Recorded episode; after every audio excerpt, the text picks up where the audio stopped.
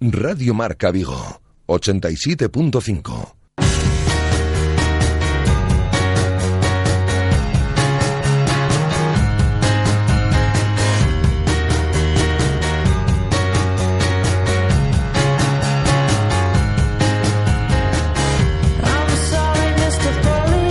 Intermedio Vigo. Rafa Valero.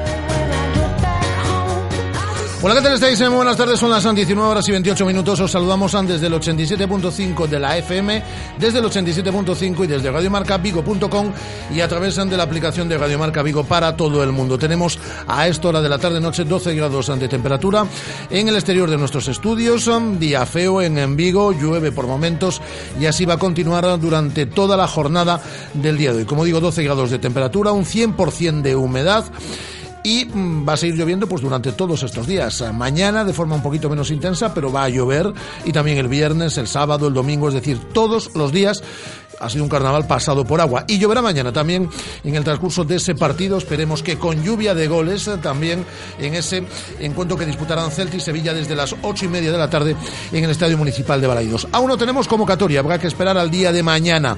18 disponibles, veremos, decía Berizo esta mañana, que quiere ver cómo están físicamente sus jugadores, se han recuperado bien después del partido liguero del pasado domingo. Si todos recuperan bien, los 18 de la primera plantilla formarán esa convocatoria, si no, habrá que tirar de algún jugador del filial, porque los que no están seguros son Nolito y Fontás, ambos lesionados, y tampoco estarán ninguno de estos dos jugadores en el partido del próximo domingo en el Nou Camp. Sale con todo, Berizo ya ha dicho además que los sancionados en el partido del Nou Camp jugarán mañana como titulares, o lo que es lo mismo, tienen garantizada titularidad mañana, además de, Rubén Blanco, portero titular en la Copa, Sergi Gómez, eh, Bongonda, eh, Aspas y Fabián Orellana, que estos futbolistas, estos cuatro últimos futbolistas, se perderán el partido del próximo domingo eh, por sanción.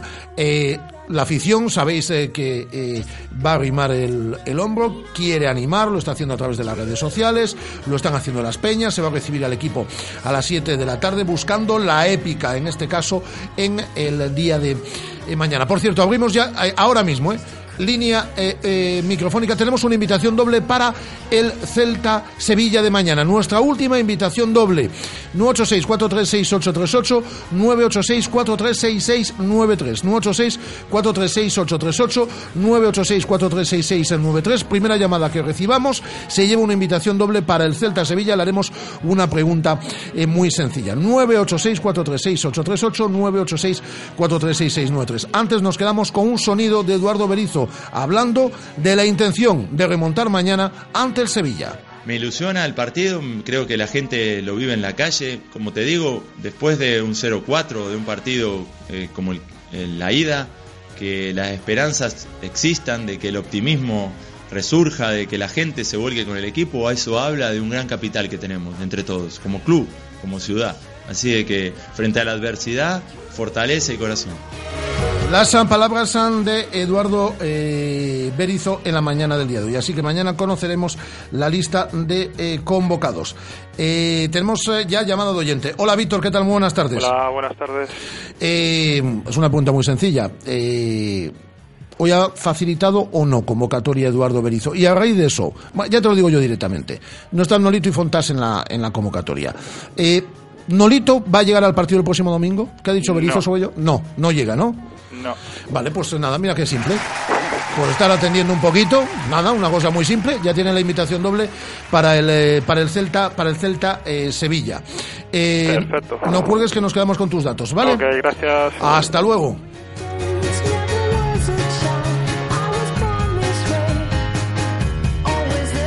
Pues eh, vamos en un instante ya con nuestra compañera Loreto Costa, compañera de la televisión de Galicia, para eh, analizar toda la actualidad del Celta. Y en un instante, como todos los miércoles, ya sabéis, tenemos nuestra sección de deporte escolar con Santi Domínguez y con invitados que ya nos acompañan en eh, nuestro estudio.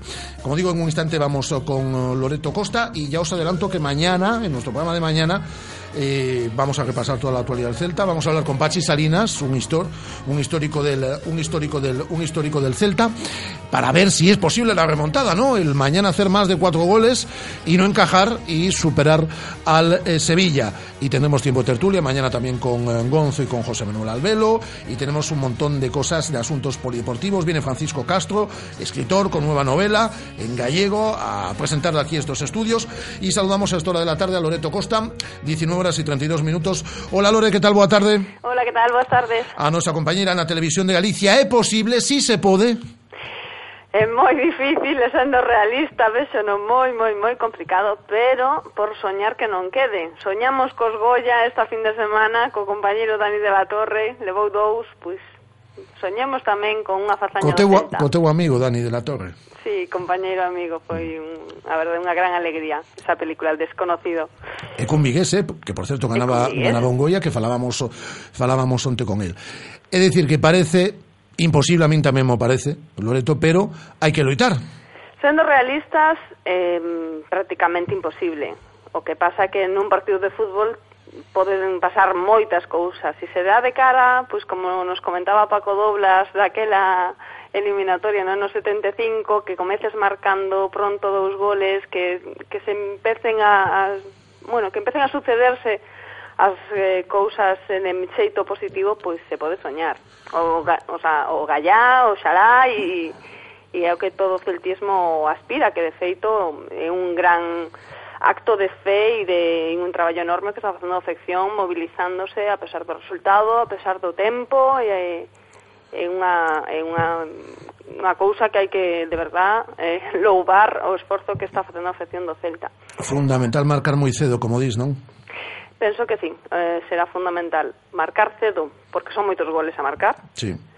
Eh, sobre todo, mm, tampouco despistarse atrás porque un gol Non podemos Sevilla... encaixar porque se encaixamos hai que facer seis goles e, e iso xa que é imposible, xa non é un acto de fe, eh? Exacto, entonces eh, de pasar será unha milagre e todo que, xa, o sea, de pasar o que non este no campo o día seguinte tirarase dos pelos. Seamos sinceros, a, de, a, de ti non estabas. Sí, sí, non lo contaba, que ademais eh, entrará neste estudio dentro dun instante coa súa sección de deporte escolar Santi Domínguez esta mañá, que ten un amigo que non ia ir, pero ao final di, sí que vou, imagina que me perdo un momento histórico no, no, no, no Celta. Sería, vamos, acabase, acabaríansenos os cualificativos, non? Eh, sería unha xesta histórica, impresionante, sendo realistas, analizando, mm, pues, que eso, fríamente, está prácticamente decidido a eliminatoria, pero que ninguén nos dé por mortos, como din tamén por aí. Eh, Berizo, ti estiveches ademais no adestramento da mañá do día de hoxe, se con todo, con todo o que ten, sen Nolito e sen Fontás, pero a partir de aí con todo. Non pode ser de outra sí. forma tamén. Eh, non lle queda outra. Eh, o Celta, ademais, o dixo, vai sair eh, con todo eh, e o ataque, eh, sae un pouco a, a estrategia e como xoga o equipo e non vai ser menos nunha eliminatoria que pues, de, de poder superar estarían nunha final e ademais é que ten que aproveitar que hai moitos homes que non van poder xogar no Camp Nou, entonces van ter que xogar mañán. Caso de Aspas, caso de Orellana, eh, Bongondá e Sergi Gómez. E demais, sí. Eh, de todas formas, Eh, todo é fundamental obviamente marcar moi cedo e tamén como ti comentas non encaixar en ningún gol. Berizo que, que no, no caso do día de mañá se con todo e hai que aprender a lección obviamente do, do pasado do pasado do pasado xoves e tamén do partido que xogamos contra eles o, o, o domingo. No cal nos deixou varias lecturas. Por exemplo xogadores que se van enganchando. Novamente Bongondá ten moi boa pinta Marcelo Díaz Bobú está aportando goles Radoya xa esque, eh, esqueceu a súa súa, a súa lesión, iso nos vai axudar de cara a segunda volta, eh? Sí, é moi importante, sobre todo, en outros momentos, o mellor pensas, tres eh, partidos seguidos contra o mesmo rival, pues, eh, como que é fastidioso. En este caso, penso que vai o Celta vai de menos a máis, co cual é moi positivo, porque despois do de, de mal resultado en Copa e de que non xogou o Celta como como podía xogar, pois, sin embargo, a lectura no seguinte partido foi que despois do descanso o equipo reaccionou, o que lle faltou eh, na ida da Copa. Entonces ver que pois, xogadores novos que xa comezan a marcar, como Claudio, eh, Marcelo Díaz, que se notou a súa presenza, o seu ritmo, o seu bo reparto do xogo, esa, ese bo entendemento cos seus compañeiros eh, recén chegado, eso é maravilloso pro, pro equipo, dalle unha fluidez eh, especial e a vez unha tranquilidade que era un pouco que marcaba tamén Augusto no, cando estaba. Entonces son como aspectos que dices, bueno, son como ensaios deste gran asalto. Veulle ben volver xogar en Liga co Sevilla porque son erros que ainda que se repetiron no, no primeiro gol encaixado, son erros que podes corrixir para este semifinal. Entonces, eu penso que hai que quedarse co, cos aspectos positivos que se melloraron este, este domingo e despois que eso, que se dé todo de cara, se posible que que se meta ainda de maneira pois pues eso, eh, curiosa, anecdótica de penalti como sea, pero que se marque pronto.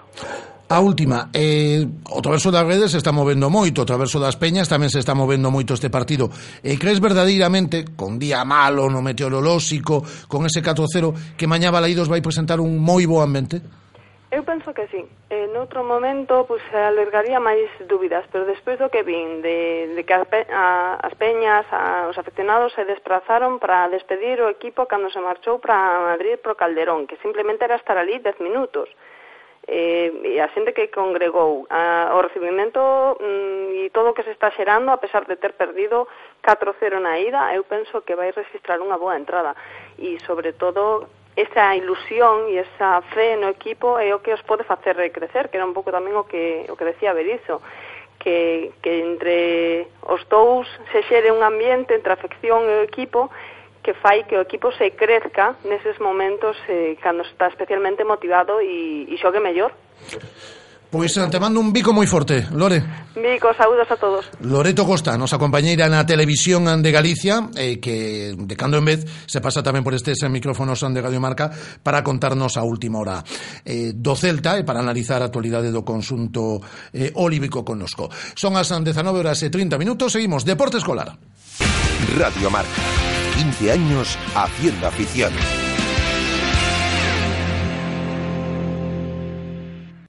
¿Sabes que en Carlín también vendemos mobiliario de oficina? Mesas, sillas, estanterías, vitrinas, expositores o cajoneras al mejor precio. Ven a visitar nuestra exposición en la tienda del Parque Tecnológico y Logístico de Valladares. Estamos en la calle C, nave C10. No te irás con las manos vacías. Carlin Vigo, líderes en el sector de papelería en tu ciudad. En Nissan somos patrocinadores de la UEFA Champions League, patrocinadores del... Patrocinadores del... Patrocinadores de emociones. Por eso te traemos el Nissan Pulsar desde 12.900 euros con tres años de mantenimiento, garantía y asistencia y seguro incluido el primer año financiando con RCI Bank. Nissan Innovation that excites. Rofer Vigo, carretera de Madrid 210 en Vigo, Pontevedra. En 2015 la gama Renault de vehículos comerciales ha sido líder en ventas y queremos dar las gracias. Gracias. Pero viendo las condiciones financieras que ofrecemos, igual también nos podemos permitir decir de nada, ¿no? Gama Renault de vehículos comerciales, el motor de tu éxito. Rodosa, tu concesionario Renault en Vigo, Nigán y Cangas. Según las últimas estadísticas, el 80% de la población sufre o ha sufrido dolor de espalda y más de un 25% padece y sufre de hombro doloroso.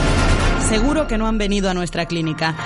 Clínica de Fisioterapia y Osteopatía Sanare, la mejor receta para los dolores de espalda y hombro. Clínica de Fisioterapia y Osteopatía Sanare. Visítanos en María Verdiales 37 o llama al teléfono 886 11 53 61. Radio Marca, la radio que hace afición.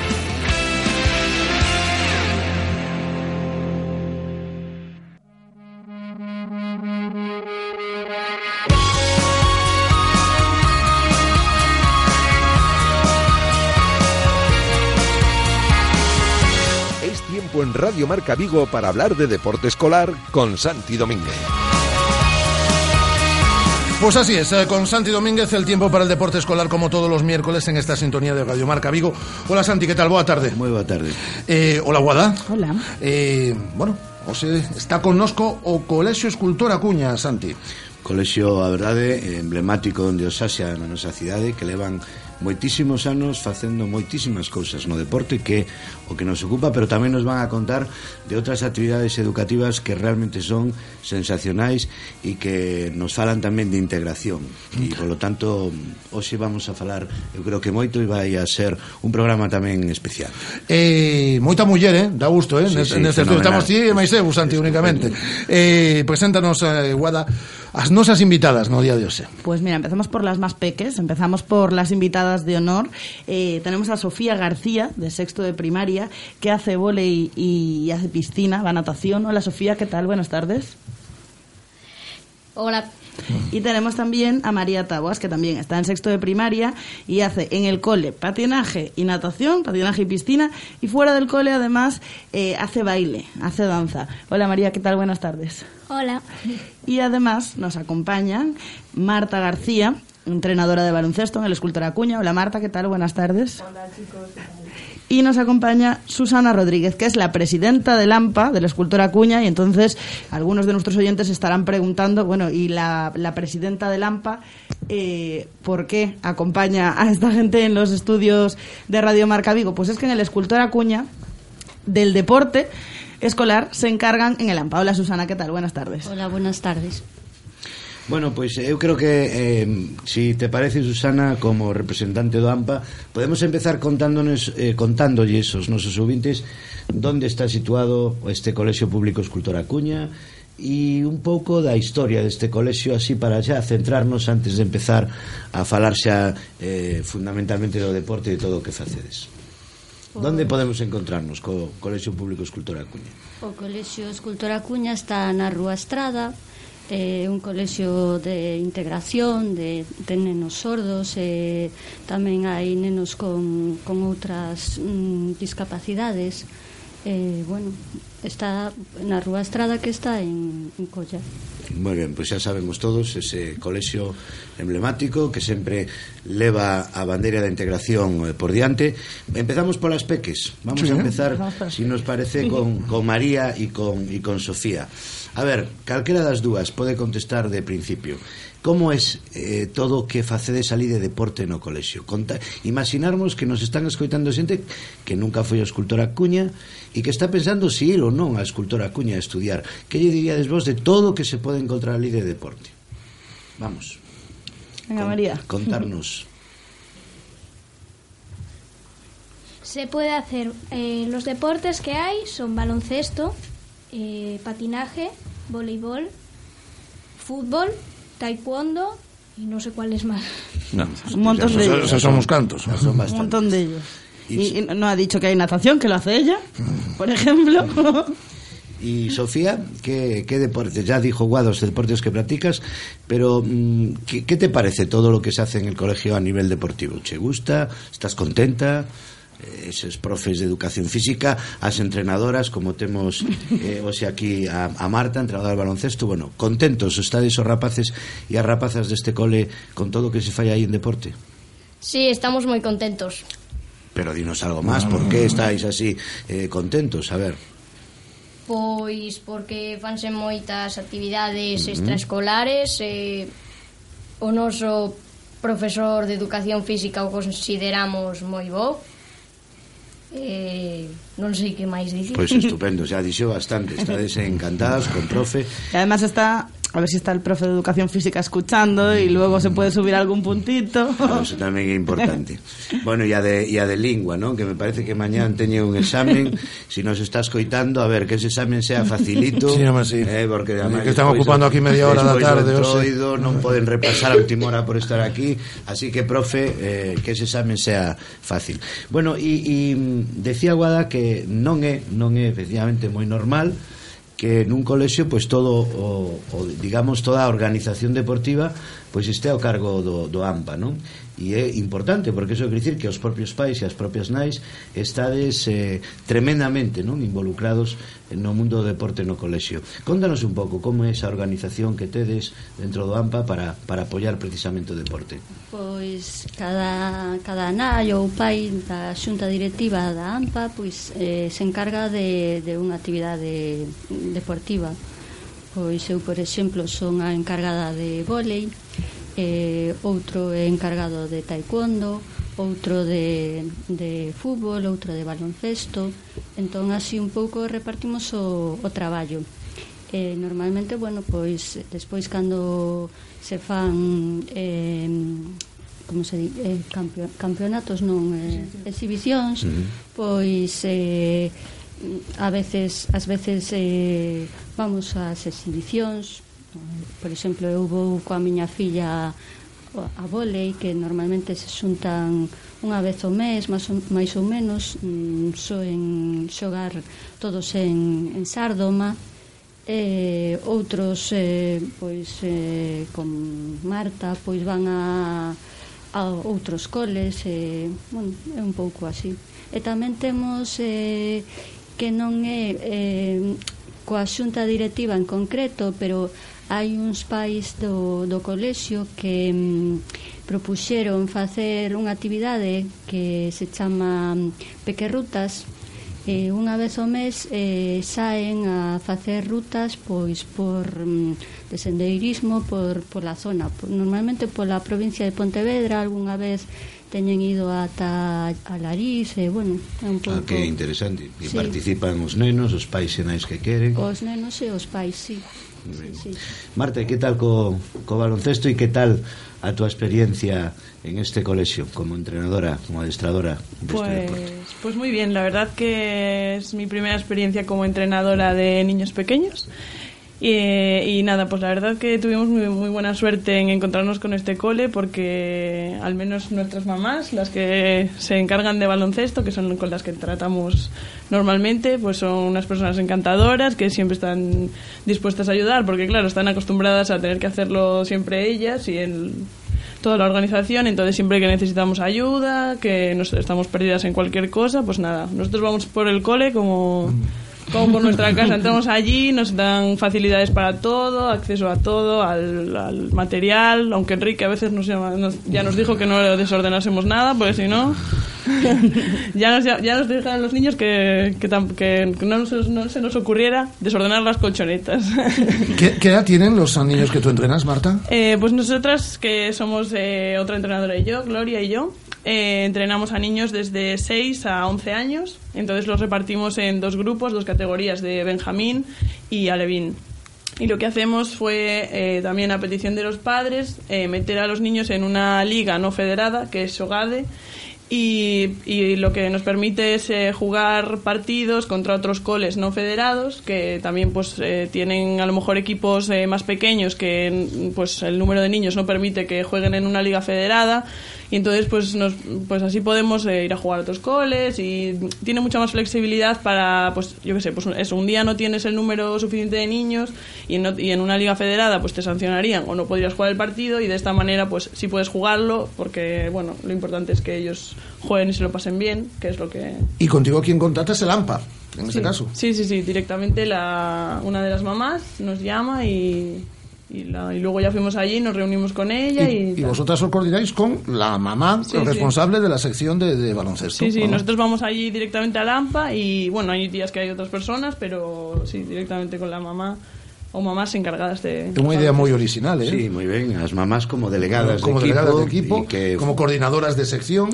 É unha idea moi interesante, sobre todo tamén, e creo que eh, Susana coincidirá con nós moi importante tamén porque os propios rapaces e as propias rapazas ven como tamén as súas nais se involucran non na actividade e, e, e lle dan esa importancia que realmente debe ter o deporte non? Sí, aparte, bueno, normalmente normalmente a, os, os nosos fillos pois se sinten orgullosos de que de, de que sexamos da AMPA e bueno, pero si sí, eh, en, eu creo que, que están eso, contentos en xeral.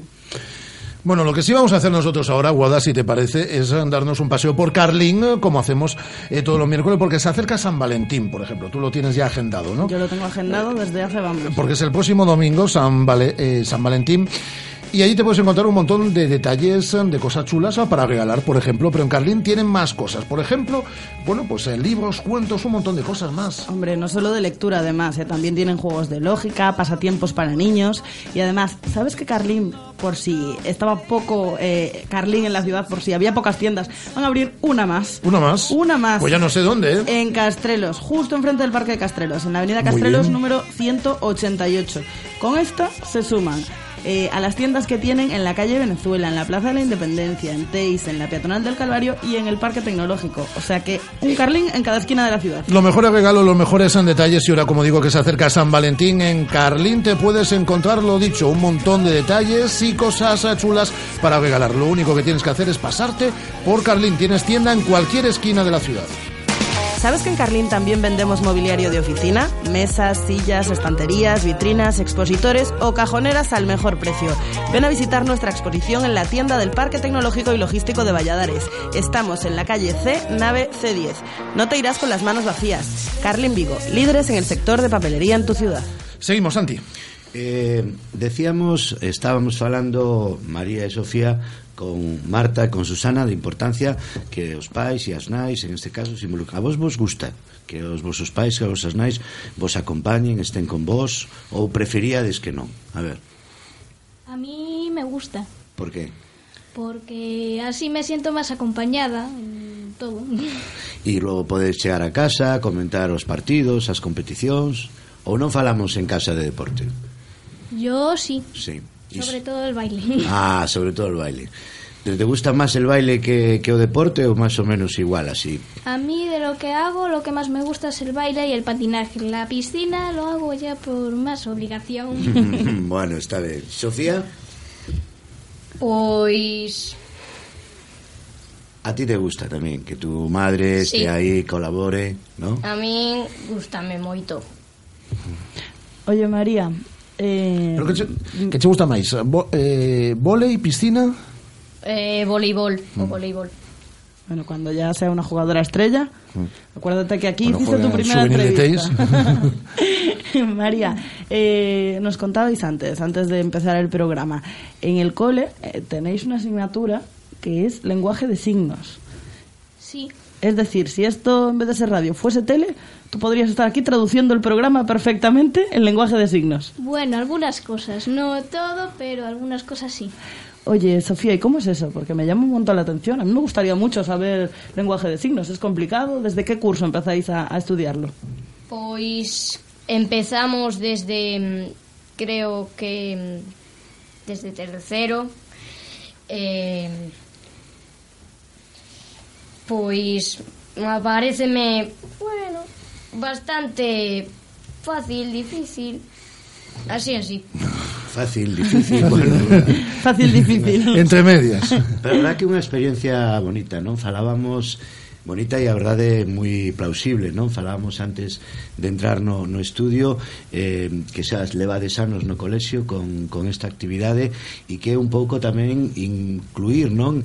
Eh, mergullar os rapaces e rapazas na integración e no respeto precisamente as, as diferencias, non? Eso vivídelo como algo realmente significativo dentro de, do colexio, non? Sí, é algo normal, e, bueno, Sofía non o dixo, pero empezan desde, desde infantil, desde uh -huh. que teñen tres anos, elas empezaron un pouquiño máis tarde porque realmente dan unha hora a semana eh, todo, toda, todas as clases.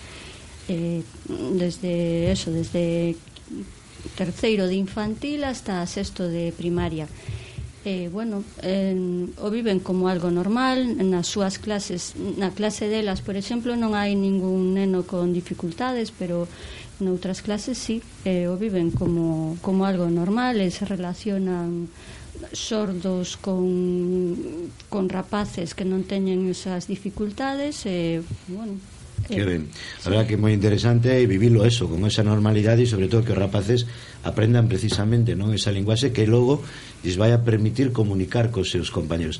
E estos rapaces tamén practican deporte, están integrados no, no mundo depo deportivo do colexio? Tamén, tamén practican deportes, eh, de feito en patinaxe hai algún neno que ten que ten se non é un neno sordo pero sí con algún outro problema Algún tipo de dificultade. sí. eh, tamén eh, en, en baloncesto, En baloncesto. tamén hai eh, bueno, ¿Tú tienes en tu equipo, Marta?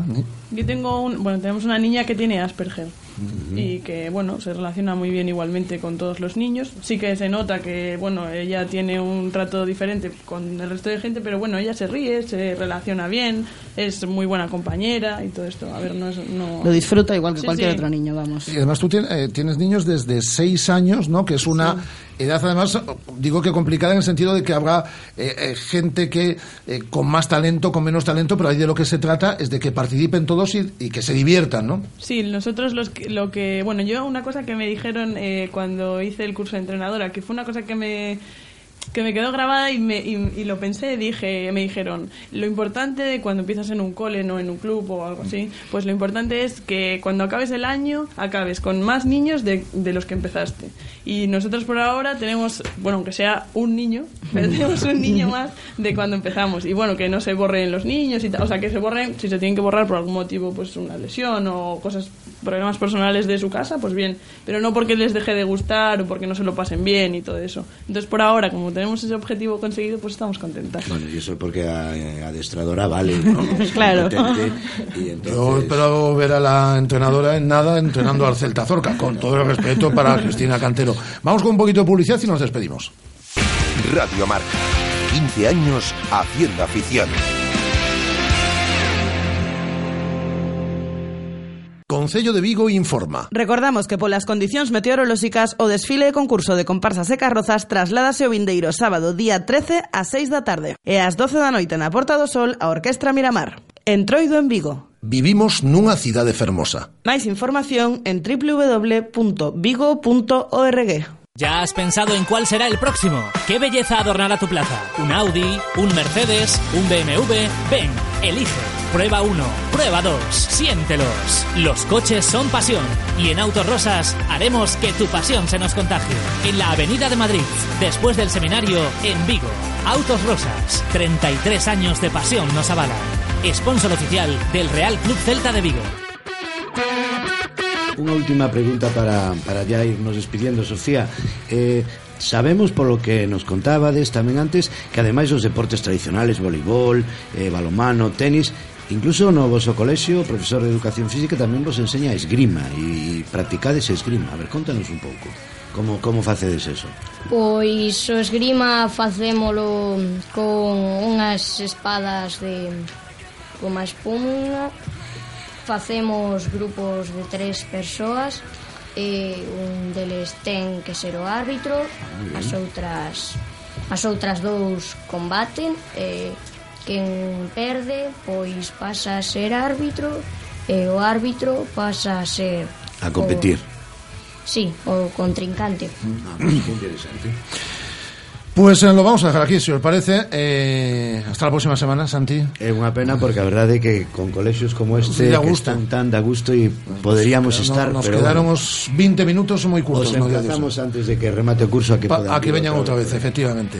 Eh, gracias, Guada, hasta mañana. mañana. Gracias a las niñas que nos acompañaron. Gracias, María, y gracias, Sofía. De nada. Eh, gracias a Marta García, la entrenadora de baloncesto. Gracias, Marta. Y gracias a Susana Rodríguez, la presidenta del eh, AMPA. Muchas gracias, Susana. Y gracias en general al Colegio Escultura Acuña, que nos ha visitado en el día de hoy. Volvemos mañana a partir de la una del mediodía. Sigue la radio con marcador hora en la sintonía de Radio Marca. Un placer. Adiós.